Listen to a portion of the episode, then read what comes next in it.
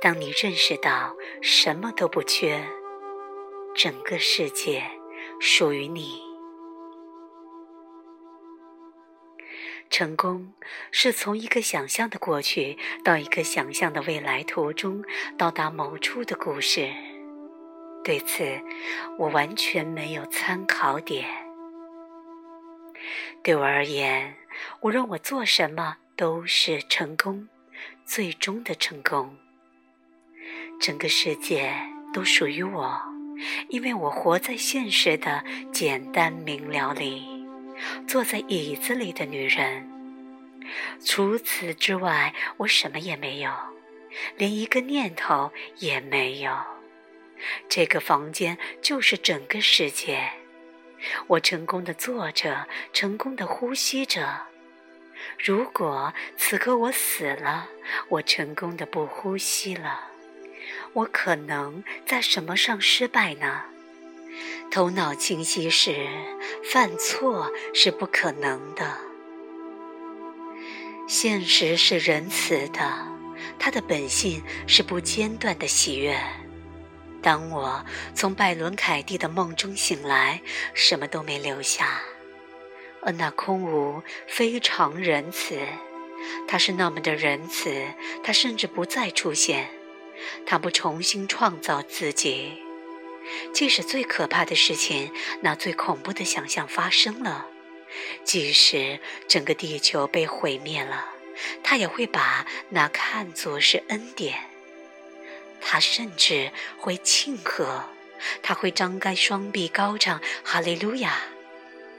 他是那么清晰，他那么深的爱上现实，以至于他看起来似乎不仁慈，甚至没有人性。他百分之百的在乎，他完全不在乎，一点都不。哪怕宇宙所有的生物瞬间灭绝，他也毫不在乎。除了喜悦，他还能有什么反应？他爱上了现实，不管他以什么形式出现。现实既不好也不坏，它超越好坏，它没有对立面，没有什么不是它，也不存在和它不同的东西。二元论的终结并非世界的末日，它是痛苦的末日。那灿烂与辉煌，如果我对它有个称呼的话，我会称它为上帝。那不存在的，那超越存在的，比太阳还要灿烂。在我的一个周末强化班上，一位男人脸上泛着最可爱的喜色，对我说。我明白了，太不可思议了！你说的是人间天堂。我说你是明白了，实际上我正在从天堂对人间说话呢。我喜欢我的小玩笑。当你开始让自己从地狱或炼狱般的噩梦中醒来，你以想象力无法理解的方式明白了天堂。随着你继续质疑你所相信的东西，你认识到天堂也只是一个开始，还有比天堂更好的，那就是永恒、无意义、具有无限创造力的心智。它无法为时间、空间甚至喜悦停留，它如此灿烂，它将撼动剩余的你。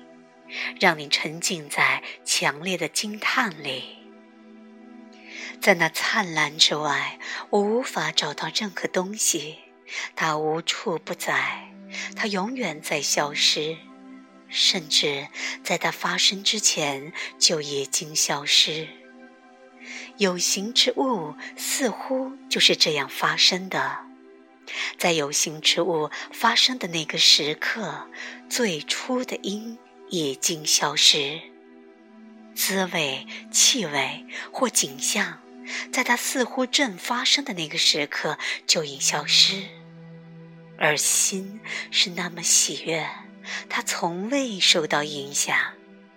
如果你明白生命的秘密，那一直进行着的宇宙的玩笑，你不也会感到欣喜吗？那玩笑是什么都不存在。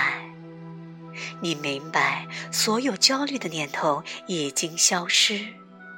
你认识到它们完全没有实质。你感到强烈的喜悦。接着，你明白所有美好的事物，所有你热爱的事物，所有伟大的艺术、音乐和文学，所有你最亲爱的人，我们整个人类文明，那心爱的地球本身，整个无限的宇宙，也消失了。你不由微笑，带着三重的喜悦，因为。你认识到，不但他们不是真的，连你也不是真的。